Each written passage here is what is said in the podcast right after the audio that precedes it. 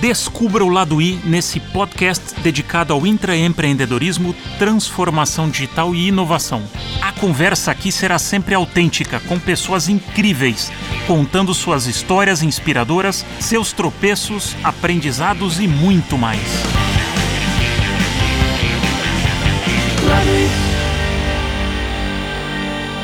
Eu estou aqui com o Marcelo Pacheco. Obrigado, Pacheco, pelo papo. Eu vou apresentar rapidamente o, o Pacheco eu já faço uma, uma primeira reflexão, pergunta. Pacheco é engenheiro eletrônico, é, tem uma, uma jornada incrível como empreendedor e intraempreendedor. Então ele começou na, na NEC, uma empresa de, de TI, de tecnologia, de te telecomunicações. Logo depois ele foi para o Unibanco, ele foi um dos precursores é, do Internet Banking no, no Brasil. Depois daí ele vai para Abril, onde ele tem uma jornada bastante longa, ele passou desde e-commerce e acabou parando numa posição comercial de mídia. E desde então ele se encantou por esse negócio e teve passagens incríveis que ele vai contar pela ESPN. Também teve uma passagem boa e robusta pelo Facebook, né, num momento de crescimento bastante grande da plataforma. E hoje, nos últimos quase três anos, ele está na RBS que é uma afiliada da, da Rede Globo, fazendo um processo de transformação de negócio. A gente se conhece já há um tempo, então super obrigado, Pacheco, pelo, pelo papo. Você é um cara que tem o, o empreender por natureza, dentro do, uhum. do DNA. E, e, pegando esse, esse gancho, queria te fazer uma primeira pergunta, uma reflexão. Quando você olha, e, e o papo que a gente estava tendo aqui antes, desde a época da NEC, bem no começo da tua carreira, você fez, fazia coisas e fez coisas diferentes e provocou mudanças e inovações. E sempre quando a gente provoca alguma coisa diferente, a gente se depara com alguns obstáculos. Né? Então eu queria que você refletisse um pouco da tua carreira. Quais são os grandes obstáculos para quando você quer fazer algo novo? O que, que geralmente aparece no caminho e como é que você supera isso? Quando a gente estava falando aqui, eu pensei muito numa coisa assim, cara. A gente é uma bactéria no organismo, né? Uhum. Na realidade, o intraempreendedor, cara, é bem uma bactéria dentro de um organismo vivo. Você entra, cara, e todo o sistema de defesa vai para te matar, cara. Essa é a realidade. O intraempreendedor ou um empreendedor em qualquer lugar, ele é uma bactéria, cara. Porque ele incomoda o status quo que tem. Então a primeira coisa que você vê, e é um pouco do que a gente estava falando, é as pessoas não enxergam o que você está enxergando. Porque você está enxergando alguma coisa que não está no dia a dia da empresa. E a partir daí, cara, qual é o mecanismo de defesa? Cara, é tipo, nós precisamos abater esse, esse maluco que está aqui, porque eles não estão vendo o que você está vendo. Então, fazendo o paralelo do que a gente estava falando, pô, você tem uma escala de 1 a 8, né? Você está vendo 8 e a pessoa está vendo 1 ou 2. Então, um pouco do aprendizado é isso, é se situar dentro desse organismo em que momento esse organismo tá para ver como é que você consegue fazer a alteração. Porque se o cara tá vendo um ou dois ou três, você tem que levar ele pelos passos 4, 5, 6 e 7 até ele chegar no 8. Só que ele não viu. Então acho que esse é o primeiro, é o primeiro efeito. O segundo efeito, cara, é que o ser humano tem uma tendência a manter o status quo, cara. Ele quer fazer aquela mesma rotina. E você está criando algo que não tem rotina, né? Muitas vezes é aquele negócio, cara. Você vai e propõe uma solução, não tem modelo de negócio, não tem nada igual, não tem nada semelhante. Você diz assim: ah, mas eu me apoio em quê? E aí, um pouco do que a gente começou a tatear. Depende do tipo de organização que você está. Organizações familiares lidam com o intraempreendedorismo de uma forma diferente de uma multinacional. Se a multinacional está pré-estabelecida, tem processos para você fazer o intraempreendedorismo. E aí é o problema. Porque aí você tem que começar a vencer layers que tem esses organismos que querem te matar em diversas instâncias. Porque aí você tem que mostrar para a instância que está mais próxima de você o que está acontecendo, para uma instância satélite que está em você, para outra. Então você vai num elo, cara, abrindo. E isso gasta uma energia louca. Por isso muita gente desiste porque você é taxado como um maluco dentro da organização. Né? Você está falando algo que ninguém viu, ninguém sabe, ninguém entendeu ainda o que, que vai ser. Né? Então acho que esse é o primeiro ponto aqui. E, o, e é legal essa tua reflexão do, da multinacional e da empresa nacional, porque esse é um bom ponto, você gravitou nas duas. Uhum. E se na multinacional você passa por essas várias camadas de, de aprovação, isso te custa tempo e energia, qual que é a diferença de uma empresa nacional? A empresa nacional é assim, dependendo do modelo da estrutura da organização familiar que está no controle e eu vivi os dois, né? Uhum. Eu vivi um na Editora Abril e um agora na RBS. E eu posso garantir assim que o modelo da RBS é um modelo vencedor, porque a família entendeu que ela tinha que tirar os tentáculos do negócio e deixar executivos tocarem a coisa. E a partir daí, cara, você acelera alguns processos, porque o cara acredita que ele tem gente competente fazendo. Qual é o problema do modelo familiar antigo, né? Ou um modelo familiar que, cara, tá, pre, tá preso à raiz. E isso acho que é um bom exemplo, cara. Assim, a minha história de Abril e de RBS, viu? Uma empresa que ficou presa nas raízes que tinha, que era o impresso, e uma empresa como a RBS que não está presa nas raízes. Por quê? Porque a família que controla não está presa nas raízes, entendeu? A família conseguiu se desapegar. E isso é um modelo que faz total diferença, cara, para o que você quer fazer. Porque na RBS a gente tem velocidade para fazer as coisas, porque a família também vê que não tem todas as respostas. Uhum. E o que eles fizeram lá atrás não vai levar para frente, né? É um jargão tão simples, mas é tão difícil de se desapegar, porque tem um legado da sua família, tem um legado muitas vezes do seu pai, do seu avô, de quem quer que seja. Então acho que esse modelo aí, cara, para empresas familiares também tem modelos diferentes, né? Interessante. E uma coisa que você comentou também que é um paralelo importante. Nós, como seres humanos, a gente sempre vai gravitar entre dois polos: entre a segurança, que é o que a gente quer, e o medo. Uhum. E quando a gente está falando sobre empreendedorismo, inovação, qualquer palavra ou intraempreendedorismo, você vai gerar medo, porque você está indo no incerto. E a gente vive hoje um contexto, um mundo que vira numa velocidade muito maior. Então, você ter todas as respostas é muito difícil. Você tem que fazer as boas perguntas. Você consegue refletir algum exemplo, voltando naquilo que você falou, que putz, eu tô lá no 8, eu tenho que levar a galera do 2, 3, 4, 5. Tem gente que vai vir, tem gente que não quer vir. Uhum. Como é que você atua nesse, nesse contexto? Então, eu gosto das metáforas, né, cara? Uhum. Então, assim, ó, imagina que você está andando numa, numa estrada a 150 km por hora. E na sua frente, cara, tem um túnel totalmente escuro, cara. O empreendedorismo na empresa é isso, cara. Você entra. Qual que é o problema? O problema é que o ser humano tem a tendência a diminuir a velocidade, entrar a 10 km por hora para poder enxergar a coisa e se aclimatar naquela escuridão, né? O mundo de hoje em dia exige que a gente entre no túnel, cara, a 150. Porque entrar a 10, cara, tem alguém que está andando a 140 km a mais do que você porque está a 150. E algumas empresas têm isso no DNA. Então os caras entram no túnel escuro a 150 por hora. E você, o mundo tradicional, entra no túnel a 10. Você já perde na largada, cara.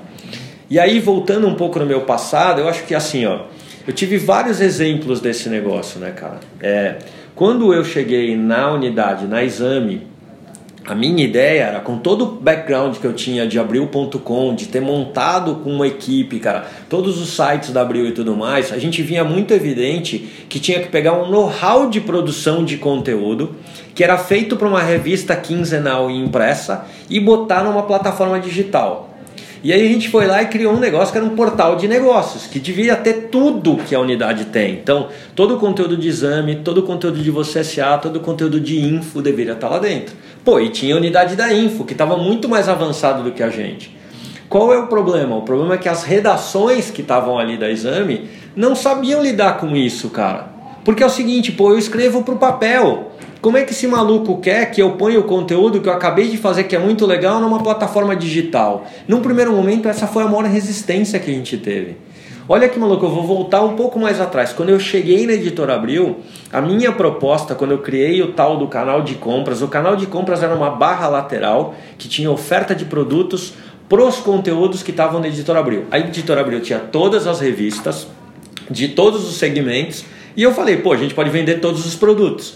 Qual era a minha ideia? Vender como um serviço para o leitor, ou para o internauta, ou para quem quer que seja. Então, existe o papel, que é um conteúdo que você vai lá, compra e lê.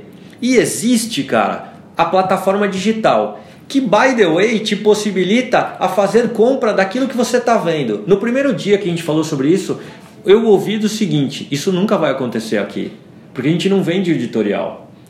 E o que eu falei foi o seguinte: mas eu não quero vender o editorial eu só quero prestar um serviço. Então, se você está fazendo uma revista um puta conteúdo legal, como a viagem de turismo, que vai te levar para uma viagem maravilhosa, cara, para o Caribe, eu gostaria, como internauta, de saber onde eu compro essa passagem aérea, quais são os melhores hotéis que estão lá e tudo bem. E isso faz parte desta plataforma, só que naquele momento esse negócio estava começando. É. E aí todo mundo olha para esse negócio e fala assim: esse maluco quer vender o nosso conteúdo. E a gente dizia o seguinte: eu não quero vender o conteúdo, eu quero dar um serviço. Exato. E ficava nessa discussão conceitual. Você quer vender o conteúdo? Não, eu quero prestar o serviço. Depois de um tempo a coisa foi evoluindo, mas no primeiro momento a resistência foi enorme. Porque a redação não enxergava que a internet estava começando a criar uma ruptura no modelo de não é o conteúdo vai continuar tendo isenção que ele tem que ter, mas o serviço pode ser adquirido ali. Então esse acho que é o primeiro exemplo assim, cara, de que o mundo avançou numa velocidade em que você tem que você tem que se tirar essas amarras, cara. E falou, opa, peraí, será que é realmente serviço? Será que eu estou me vendendo ou não? Né? Esse questionamento não era feito, era a resposta, como se fosse uma bactéria, temos que expulsar esse cara daqui, esse cara precisa sair. E nesse caso, você conseguiu Conseguimos. fazer? Conseguimos, mas aí é o que foi, né? Eu tive que fazer subterfúgios. Eu entendi que aí, cara, eu tinha que vender o canal de compras, tinha que estar em todos os sites. Qual era a minha ideia? Eu queria ter um canal de compras específica para coisas de viagem e turismo dentro da revista Viagem e Turismo, uhum. para coisas de automóvel dentro da Quatro Rodas. O que, que eu tive que fazer? Montar um negócio que era aleatório. Então, dentro da quatro rodas aparecia oferta de viagem. E dentro da viagem turismo aparecia também ofertas de carro, para meio que burlar o sistema, uhum. para dizer não, gente, tem tudo para todo mundo aqui. Só que na realidade o que eu queria fazer era o contrário, eu queria acelerar, eu estava vendo oito já. Uhum. Eu falei assim, cara, a gente tem que botar isso. Hoje é absolutamente normal você poder comprar qualquer produto dentro do mundo virtual, digital. Sim. Na época era totalmente o oposto. E é interessante quando a gente reflete sobre empresas mais tradicionais, a nossa cultura e o jeito que a gente aprendeu a fazer marketing e comunicação tem muito a ver com eu vou testar a exaustão e vou lançar o negócio quando ele tiver 99 Sim. de preferência 100% provado. Sim. E hoje a gente vive um modelo de mundo onde uma nova economia fala não, tá 60, 70%, põe, põe Prototipa. e aprende fazendo. É. Aí que é outra dinâmica. Então você viveu um pouco isso lá, quando você dá esse exemplo da, da Abril, é muito isso. Um medo de, cara, se eu vou testar isso aqui, o que, que as pessoas vão achar? Olha que maluco, cara, tem uma coisa legal aqui de história para contar, que é assim, quando, meu, é, a Abril digitalizou os guias quatro rodas, ela digitalizou para um produto que era o GPS, que já estava ficando obsoleto, cara. O GPS, quando tinha os mapas da guia quatro rodas, já estava obsoleto a gente deveria estar pensando um layer a mais. Que é, pô, essa porra pode estar no celular, pode me guiar. Então, assim, aí você cria uma cultura dessa história. E olha que legal, que você falou, eu vou resgatar. No Facebook, por conta da base dele, o Facebook faz o beta teste em no máximo 1% do universo de pessoas que eles têm. Tudo bem, hoje o cara tem 2 bilhões, então 20 milhões de pessoas, é um belo universo, né, para o cara poder fazer. E se der certo nesse 1%, ele faz o rollout para 100% da base. Só que a gente precisa aprender com isso, dizendo o seguinte: tá bom, não importa que minha base é pequena, escolhe o número de, de clientes que você tem, que estão conectados com o seu ecossistema e testa o que você quer. Não fica segurando até ficar o melhor, porque é a história de entrar no túnel a 10 km por hora ou a 150 km por hora. Alguém vai entrar a 150 e vai estar tá anos luz na sua frente. Uhum. Você está com medo do escuro, tá evidente. Eu não sei o que tem na frente, eu não sei se é uma parede, se eu vou cair, o que, que é. Mas, meu, no mundo dos negócios hoje você tem que se lançar. Fato. É, você tocou em uma palavrinha que eu acho que é legal a gente refletir um pouco, que é cultura. Porque quando você, eu não sei se você concorda com o que eu vou falar, mas quando você fala uma transformação digital ou entre empreendedorismo, não é sobre tecnologia, não é sobre novos processos, é sobre pessoas.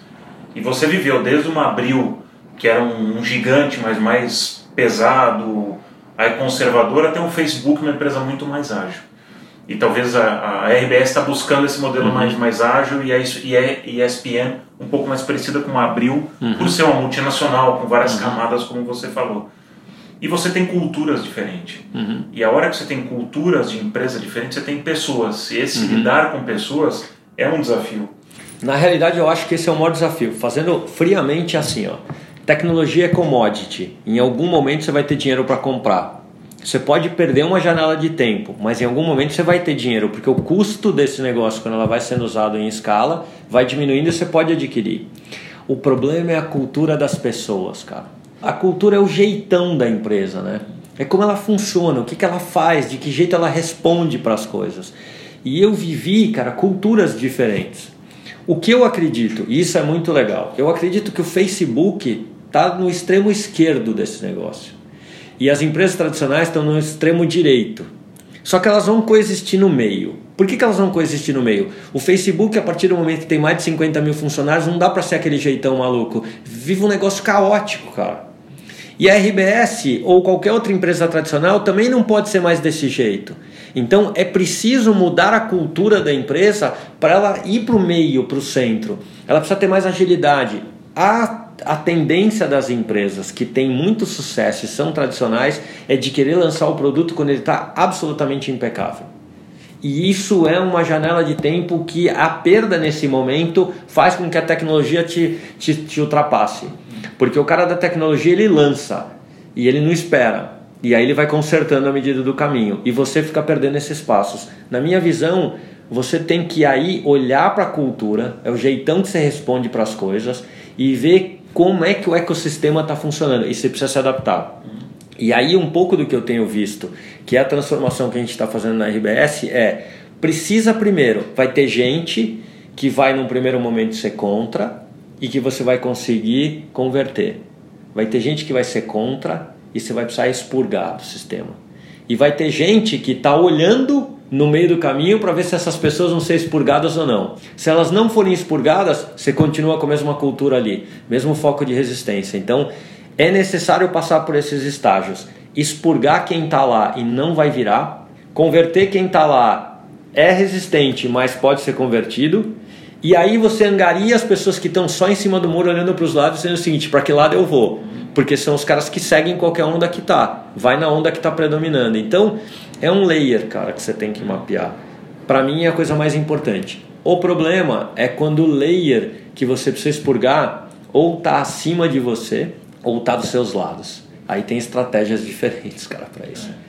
E aí, um pouco do que eu vi também é não dá para você brigar muito tempo com a organização, porque você se desgasta, você é o alvo depois. Então, para mim, na minha experiência, foi assim: você tem que entender em que ciclo você entrou. Você entrou no ciclo, cara, em que você tem poder para fazer uma mudança, cara, e a cultura vai te acompanhar, pisa no acelerador. Você tem um ciclo que você entrou, cara, a cultura não vai te acompanhar, e a cultura que não vai te acompanhar está acima de você, é melhor você sair. Porque senão isso volta totalmente a você. Então, eu acho que tem essa leitura, assim, que é só habilidade que vai te dar né, de ler, ler muito bem a empresa e a cultura. É para qualquer empreendedor é fundamental ler a cultura e a empresa. Hum. Qual o jeitão dela? E a cultura? E a cultura de quem está em cima de mim? E quem está do meu lado?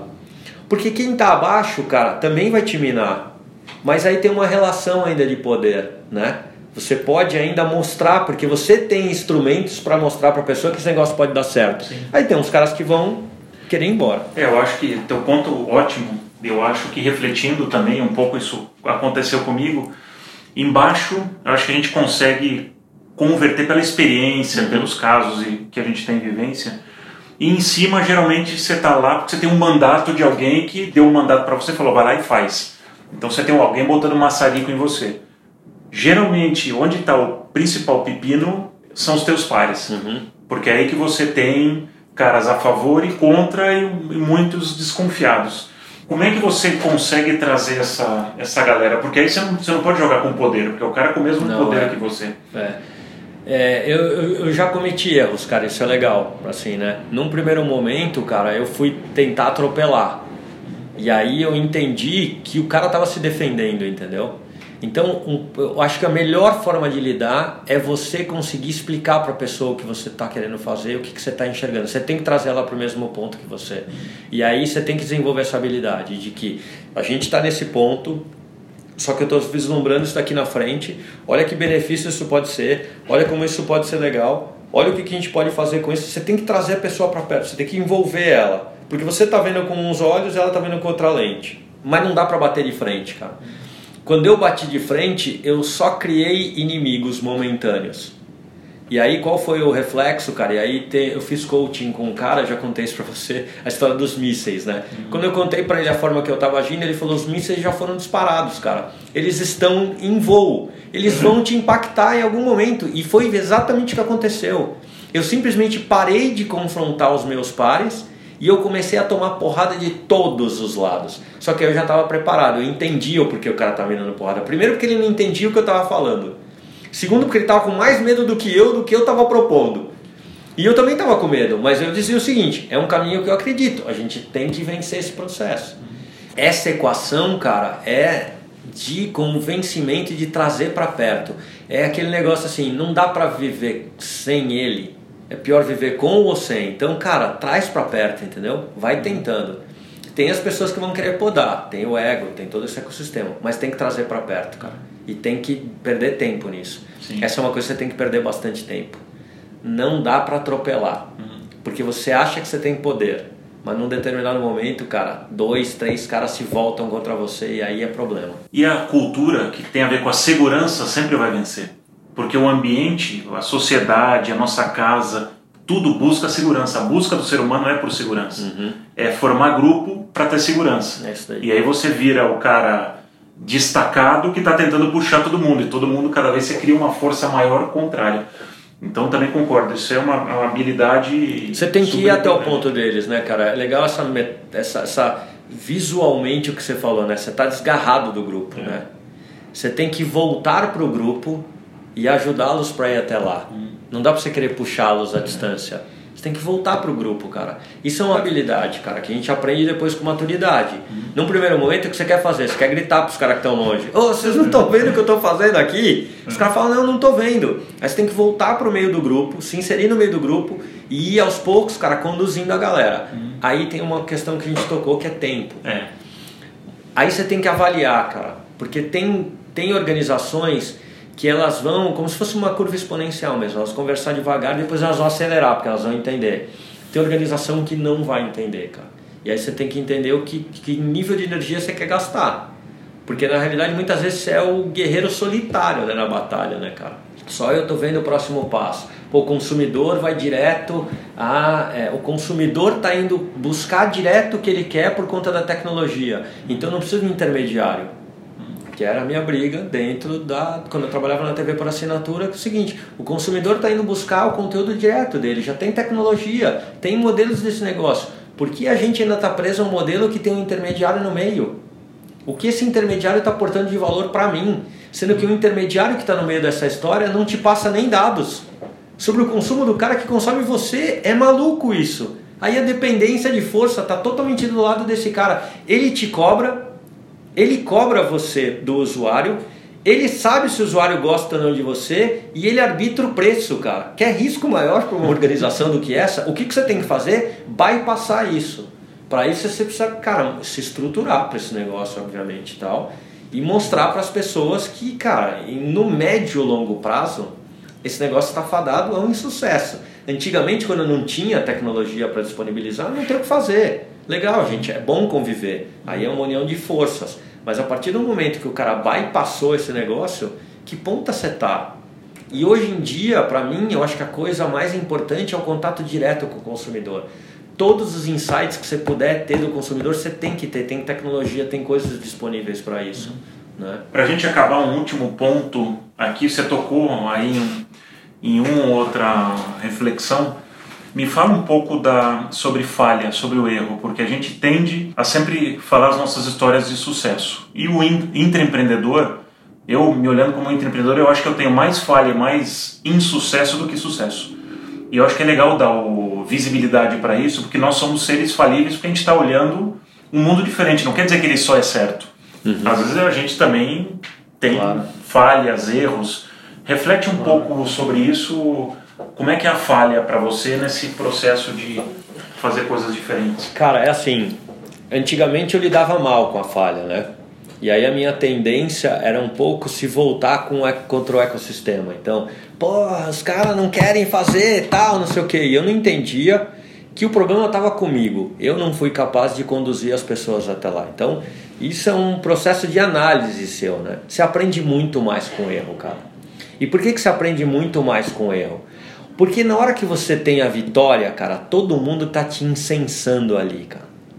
A hora que você tem o erro, tá todo mundo te acusando dos seus pontos fracos, cara. E é aí que você vê as brechas, cara, entendeu? Quando você falha, cara, é que você tá despido, você tá nu, bicho. Entendeu? Quando você tá vitorioso, você tá cheio de coraça. Ninguém põe a mão em você, ninguém fala nada porque tudo deu certo. Quando você tá ali, cara, dilacerado, tá todo mundo te apontando o que você faz. Então, o processo de falhar, ele é muito rico, cara. Ele é muito rico porque ele te diz, ele te tira essa coraça que você tem, que não te deixa enxergar que você pode melhorar. Então, para mim, cara, todos os erros que eu cometi, eles foram importantes. Então, primeiro, eu acho que em algumas empresas que eu fiquei, eu insisti tempo demais para querer mudar mais ainda a empresa do que ela tinha condições de mudar naquele momento. E isso para mim foi um erro que me fez sofrer. Hoje em dia eu vejo que as empresas têm ciclo e você tem ciclos com a empresa. Você precisa avaliar que tamanho de ciclo você quer percorrer com ela. Porque vai chegar uma hora que ela também não vai mudar, vai precisar vir alguém diferente de você para mudar aquele extra mais que ele precisa mudar. Você já não vai fazer mais esse impacto. Então acho que é importante. Então o erro é muito importante, cara. Então eu aprendi, cara, assim, é importante errar para você estar tá sem toda essa aura de brilhantismo. Você tá você nu, cara, ali.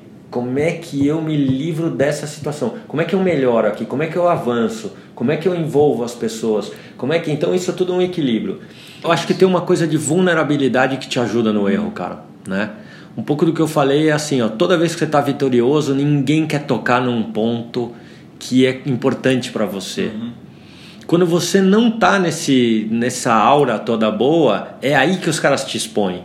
Sim. É aí que você é exposto à realidade do que você está gerando no ecossistema, uhum. né? O impacto, você, que, o você tá impacto tá que você está gerando no ecossistema. Uhum. E às vezes o impacto é negativo, cara. Uhum. E é bom quando você falha. Porque aí você diz assim, eu estou causando esse impacto, tá todo mundo contra mim porque tá, o cara tá lendo o que você tá tentando com a ótica dele. Sim. A história da, da escalinha que a gente brincou aqui do 1 ao 8 é muito bom. Ele tá te lendo como um 2. Você tá lendo todo mundo como 8 e não tá todo mundo na mesma página que você. Uhum. E aí o cara vai te expor e vai te dizer, pô, tem gente que te trata de arrogante, e isso é importante para você, cara. Você diz assim, mas eu não quero ser arrogante, eu quero ajudar a empresa a se desenvolver. Não, você é arrogante. Ah, você não ouve. Muitas vezes eu vejo assim, cara. E isso é um, é um cacoete da gente, assim. Você dá aquela risada mais que você, de desprezo, hum. né? Do tipo, porra, esse cara não tá enxergando o que eu tô enxergando. Não, ele não tá. E aí você tem que ter humildade para falar assim, não, não fui arrogante, cara. Desculpa se eu fui arrogante. Na realidade, eu tô querendo fazer isso, tal. O cara, ah, entendi. E, e tem poder, né, cara? Que é uma disputa de poder ali, né? À medida que você começa a gerar coisas diferentes na empresa, cara, você começa a ser uma voz, cara. Tem gente que também já começa a enxergar isso. Uhum. Então tem uma disputa de poder. Então você Sim. tem que saber lidar com todos esses esses trâmites aí. É. Bom, se não fosse fácil também não, era legal. Se não fosse fácil não era legal. Mas, putz, obrigado pelo papo, Pacheco. Legal. Muito, muito legal. Valeu mesmo.